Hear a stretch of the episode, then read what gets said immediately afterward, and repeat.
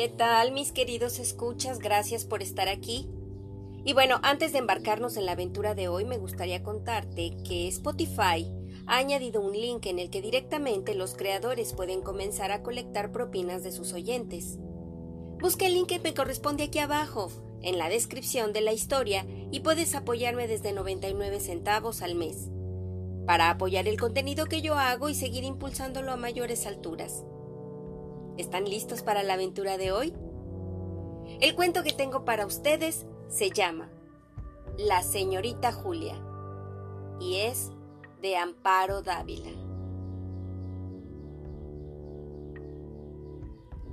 La señorita Julia, como la llamaban sus compañeros de oficina, llevaba más de un mes sin dormir, lo cual empezaba a dejarle huellas. Las mejillas habían perdido aquel tono rosado que Julia conservaba, a pesar de los años, como resultado de una vida sana, metódica y tranquila. Tenía grandes y profundas ojeras, y la ropa se le notaba floja. Y sus compañeros habían observado con bastante alarma que la memoria de la señorita Julia no era como antes. Olvidaba cosas, sufría frecuentes distracciones y lo que más les preocupaba era verla sentada frente a su escritorio, cabeceando, a punto casi de quedarse dormida. Ella que siempre estaba fresca y atractiva. Su trabajo hasta entonces había sido entonces eficiente y digno de todo elogio. En la oficina empezaron a hacer conjeturas. Les resultaba inexplicable aquel cambio la señorita Julia era una de esas muchachas que tenían una conducta intachable y todos lo sabían.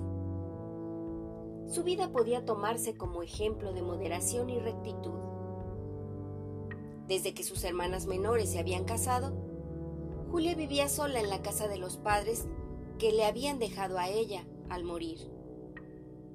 Ella tenía arreglada la casa con buen gusto y escrupulosamente limpia por lo que resultaba un sitio agradable.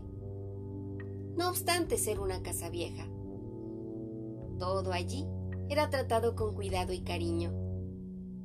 El menor detalle delataba el fino espíritu de Julia, quien gustaba de la música y los buenos libros, la poesía de Shelley y la de Keats, los sonetos del portugués y las novelas de la hermana Bronte.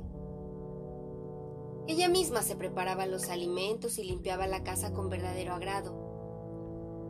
Siempre se le veía pulcra, vestida con sencillez y propiedad. Debió de haber sido bella. Aún conservaba una tez fresca y aquella tranquila y dulce mirada que le daba un aspecto de infinita bondad. Desde hacía algún tiempo estaba comprometida con el señor de Luna, contador de la empresa, quien la acompañaba todas las tardes desde la oficina hasta su casa. Algunas veces se quedaba a tomar un café y a oír música mientras la señorita Julia se tejía algún suéter para sus sobrinos. Cuando había un buen concierto, asistían juntos. Todos los domingos iban a misa y a la salida a tomar helados o pasear por el bosque. Después Julia comía con sus hermanas y sobrinos. Por la tarde jugaban canasta uruguaya y tomaban el té. Al oscurecer, Julia volvió a su casa muy satisfecha. Revisaba su ropa y se prendía los rizos. Hacía más de un mes que Julia no dormía. Una noche se había despertado un ruido extraño como de pequeñas patadas y carreras ligeras. Encendió la luz y buscó por toda la casa sin encontrar nada. Trató de volver a dormirse y no pudo conseguirlo. A la noche siguiente sucedió lo mismo. Y así, día tras día. Apenas comenzaba a dormirse cuando el ruido la despertaba. La pobre Julia no podía más. Diariamente revisaba la casa de arriba a abajo sin encontrar ningún rastro. Como la duela de los pisos era bastante vieja, Julia pensó que a lo mejor estaba llena de ratas, y eran estas las que la despertaban noche a noche. Contrató entonces a un hombre para que tapara todos los orificios de la casa, no sin antes introducir en los agujeros un raticida. Tuvo que pagar por este trabajo 60 pesos, lo cual le pareció bastante caro. Esa noche se acostó satisfecha, pensando que había ya puesto fin a aquella tortura. Le molestaba mucho, sin embargo, haber tenido que hacer aquel gasto pero se repitió muchas veces que no era posible seguir en vela ni un día más. Estaba durmiendo plácidamente cuando el tan conocido ruido la despertó. Fácil es imaginar la desilusión de la señorita Julia. Como de costumbre, revisó la casa sin resultado. Desesperada, se dejó caer en un viejo sillón de descanso y rompió a llorar. Allí vio amanecer. Como a las once de la mañana, Julia no podía de sueño. Sentía que los ojos se le cerraban y el cuerpo se le aflojaba pesadamente. Fue al baño a echarse agua en la cara. Entonces, oyó que dos de las muchachas hablaban en el pasillo junto a la escalera. ¿Te fijaste en la cara que tiene hoy? Sí, desastrosa. No sé cómo puede presentarse a trabajar así hasta un niño sospecharía. Entonces, ¿tú también crees que... Pero sí es evidente. Nunca me imaginé que la señorita Julia... Lo que a mí me da coraje es que se haga pasar por una santa. Pues a mí me da mucho dolor verla. La pobre ya no puede ni con su alma. Claro, a su edad. Julia sintió que toda la sangre se le subía a la cabeza. Le comenzaron a temblar las manos y las piernas se le aflojaron. Le resultaba difícil entender aquella infamia. Un velo tibio le nubló la vista y las lágrimas rodaron por las mejillas encendidas. La señorita Julia compró trampas para ratas, queso y veneno y no permitió que Carlos de Luna la acompañara, porque le apenaba sobremanera que llegara a saber que su casa se encontraba llena de ratas. El señor de Luna podía pensar que no había la suficiente limpieza, que ella era desasiada y vivía entre alimañas. Así que colocó una ratonera en cada una de las habitaciones con una ración de queso envenenado, pues pensaba que si las, las ratas lograban salvarse de la ratonera, morirían envenenadas con el queso. Y para lograr mejores resultados y eliminar cualquier riesgo, puso un pequeño recipiente con agua, envenenada también, por si las ratas se libraban de la trampa y no gustaban del queso, pues imagino que sentirían sed después de su desenfrenado juego. Toda la noche escuchó ruidos carreras, saltos, resbalones. Aquellas ratas se divertían de lo lindo, pero sería su última fiesta. Este pensamiento le comunicaba algunas fuerzas y le abría la puerta de la liberación. Cuando el ruido terminó, ya en la madrugada, Julia se levantó llena de ansiedad, a ver cuántas ratas habían caído en las ratoneras. No encontró ni una sola.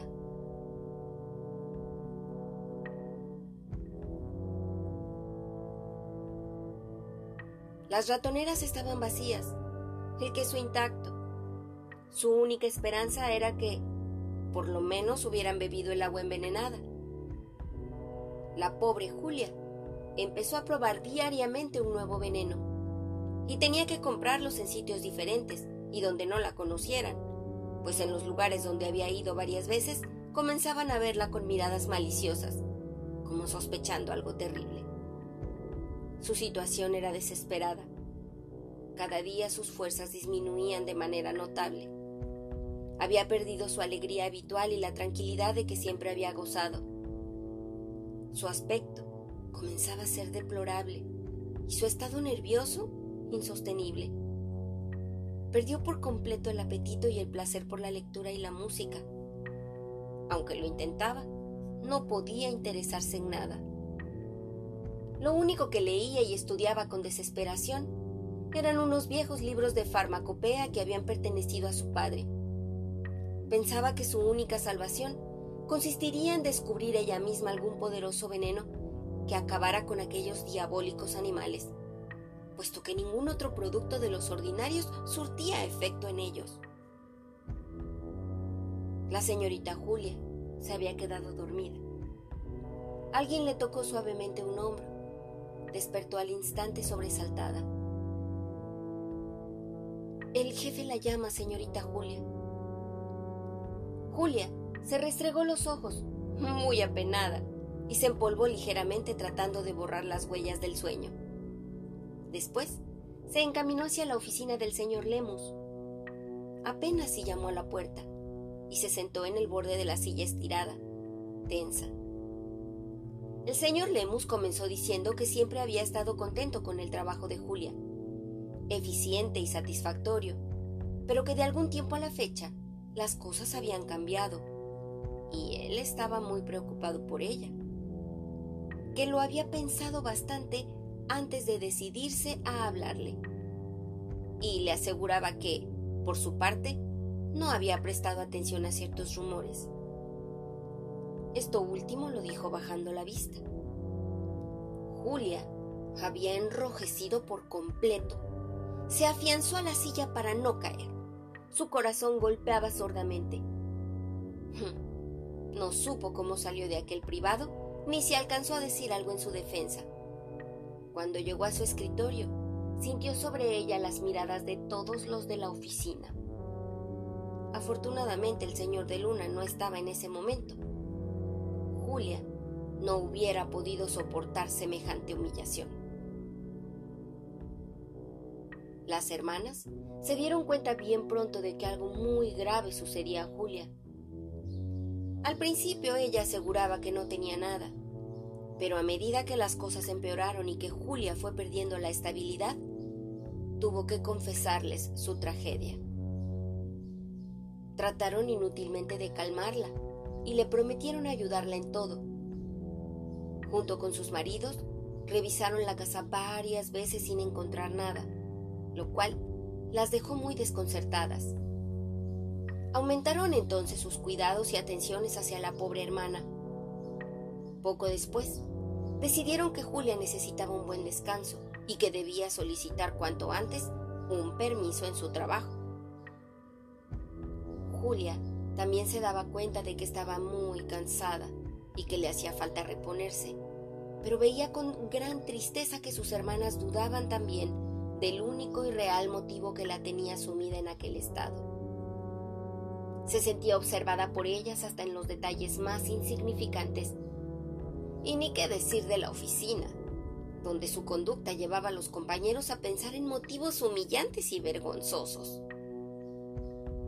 La incomprensión y la bajeza de que era capaz la mayoría de la gente la había destrozado y deprimido por completo.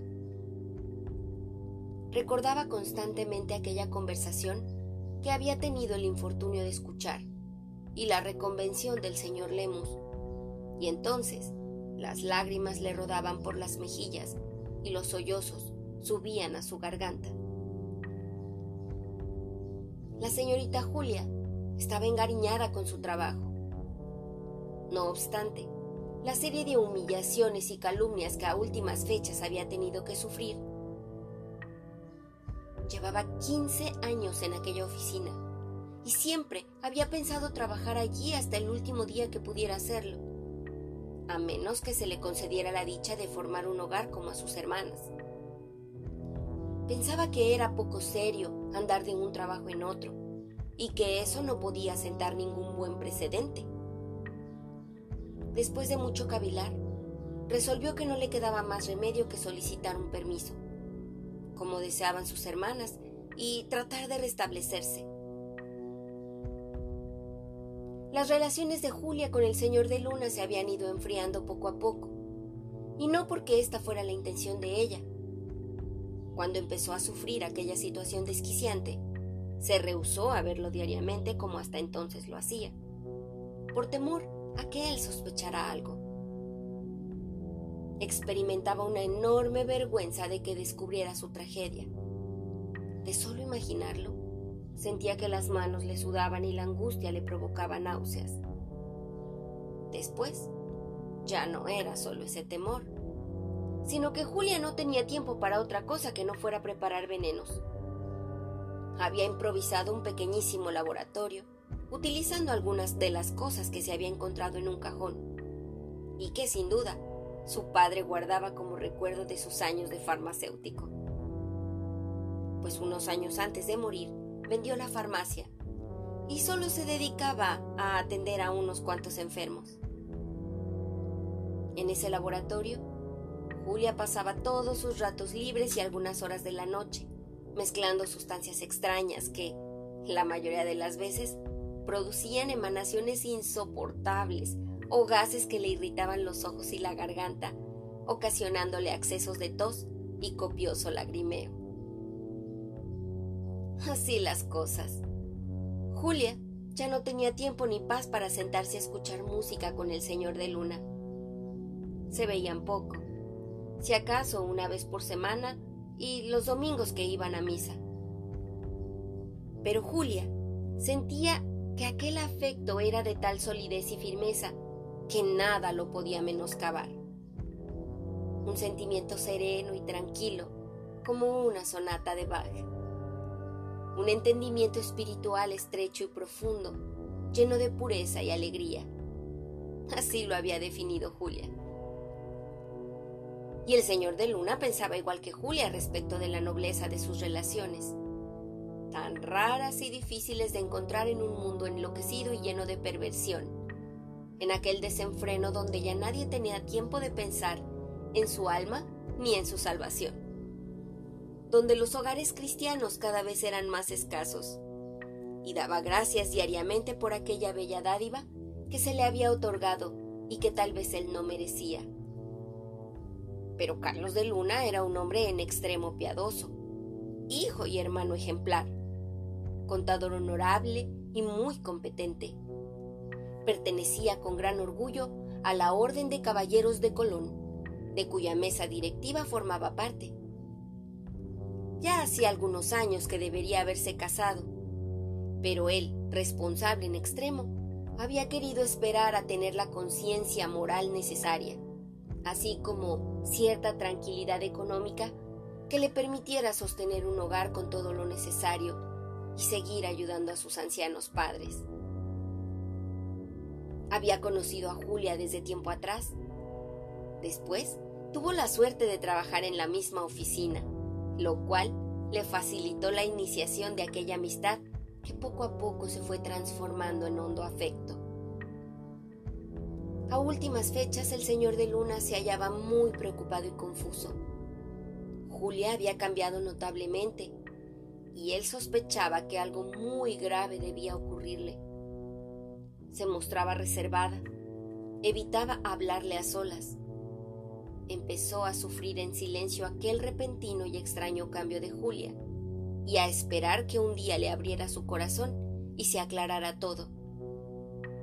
Pero Julia cada día se alejaba más y más. Y el señor de Luna empezó a notar que en la oficina se comentaba también el cambio de Julia. Después, llegaron hasta él frases maliciosas y malintencionadas que tuvieron la virtud, primero, de producirle honda indignación y después, de prender la duda y la desconfianza en su corazón.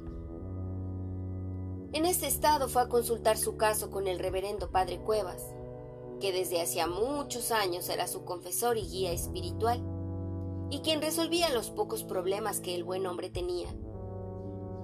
El reverendo padre le aconsejó que esperara un tiempo prudente para ver si Julia volvía a ser la de antes, o de lo contrario, se alejara de ella definitivamente, ya que a lo mejor esa era una prueba palpable que daba Dios de que esa unión no convenía y estaba encaminada al fracaso y al desencanto, y podía ser, tal vez, un grave peligro para la salvación de su alma.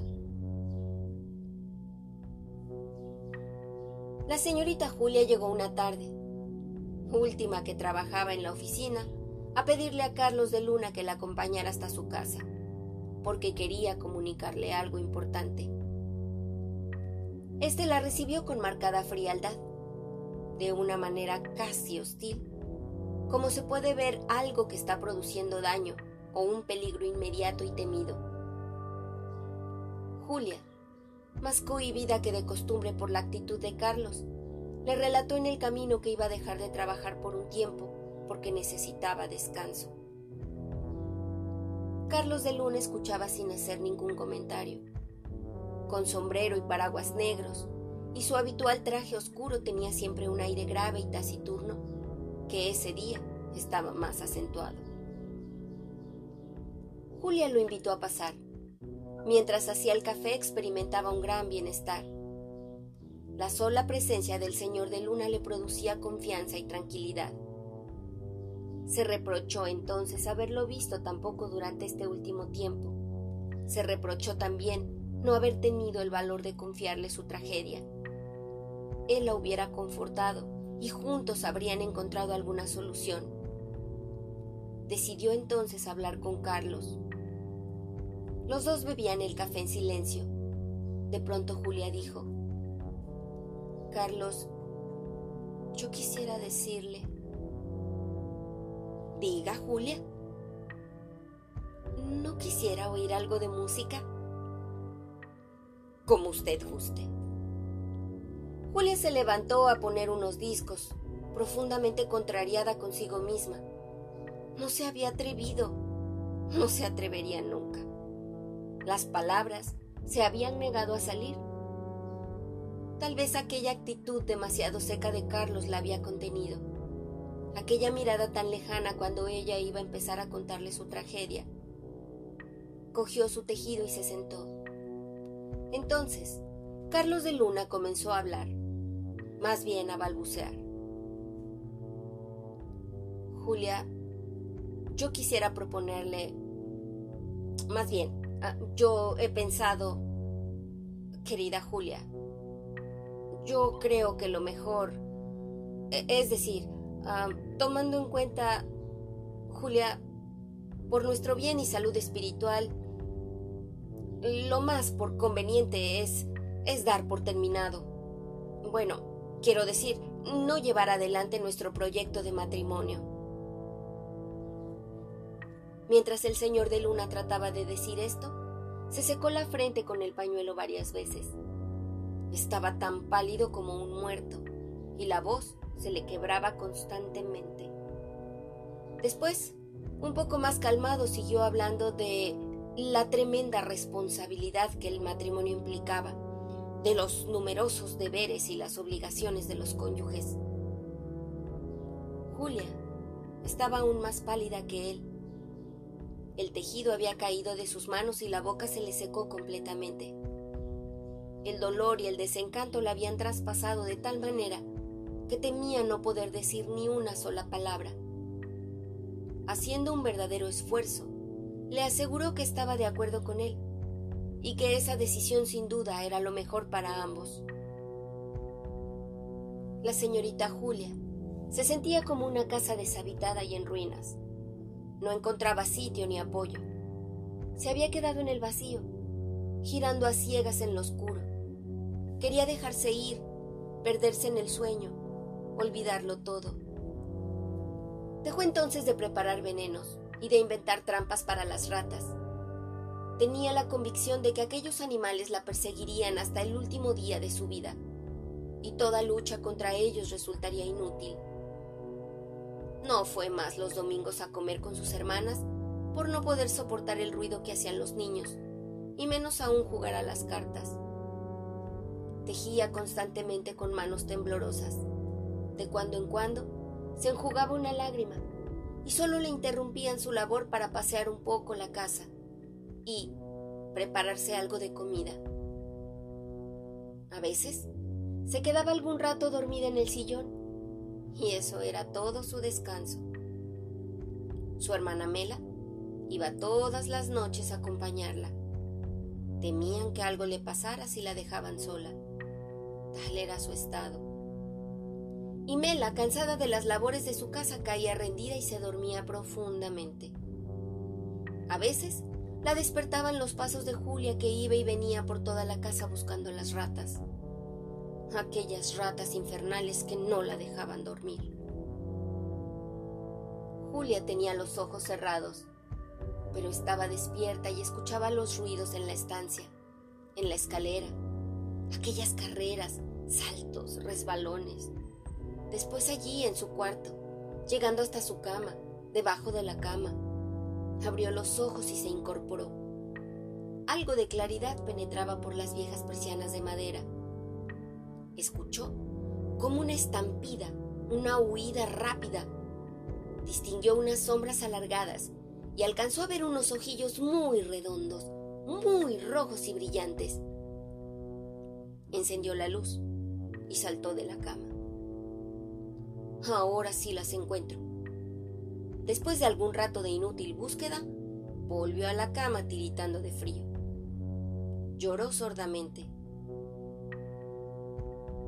Se tocaba los cabellos con desesperación o se clavaba las uñas en las palmas de las manos, produciéndose un daño que ya no sentía. Aquella mañana la señorita Julia se levantó haciendo un gran esfuerzo. Dio algunos pasos tambaleante y se detuvo unos minutos frente al espejo para componerse el cabello. El rostro que vio reflejado no podía ser más desastroso. Abrió el closet para buscar algo que ponerse. Y allí estaban.